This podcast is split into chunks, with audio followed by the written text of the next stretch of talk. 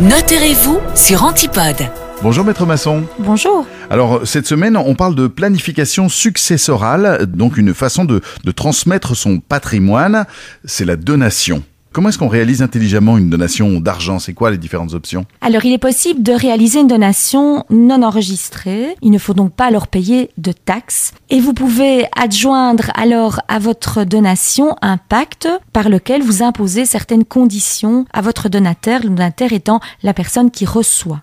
Mais il y a un gros inconvénient. En effet, si le donateur décède dans les 5 ans qui suivent la donation, ce que vous avez donné reviendra dans votre patrimoine successoral et sera taxé en droit de succession. Quelle est la solution du coup? C'est de faire enregistrer la donation. Vous paierez alors des taxes des droits de donation, mais qui sont beaucoup moins élevés que les droits de succession.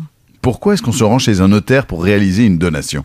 Le notaire va vous apporter ce qu'on appelle une sécurité juridique, c'est-à-dire qu'il va vous expliquer les conséquences juridiques, financières et surtout fiscales de la donation que vous allez effectuer. Il permettra également d'enregistrer la donation et donc vous paierez les droits de donation, mais la règle des 5 ans n'est alors plus applicable et même si vous décédez dans les 5 ans, ben, le bien sort totalement de votre patrimoine successoral.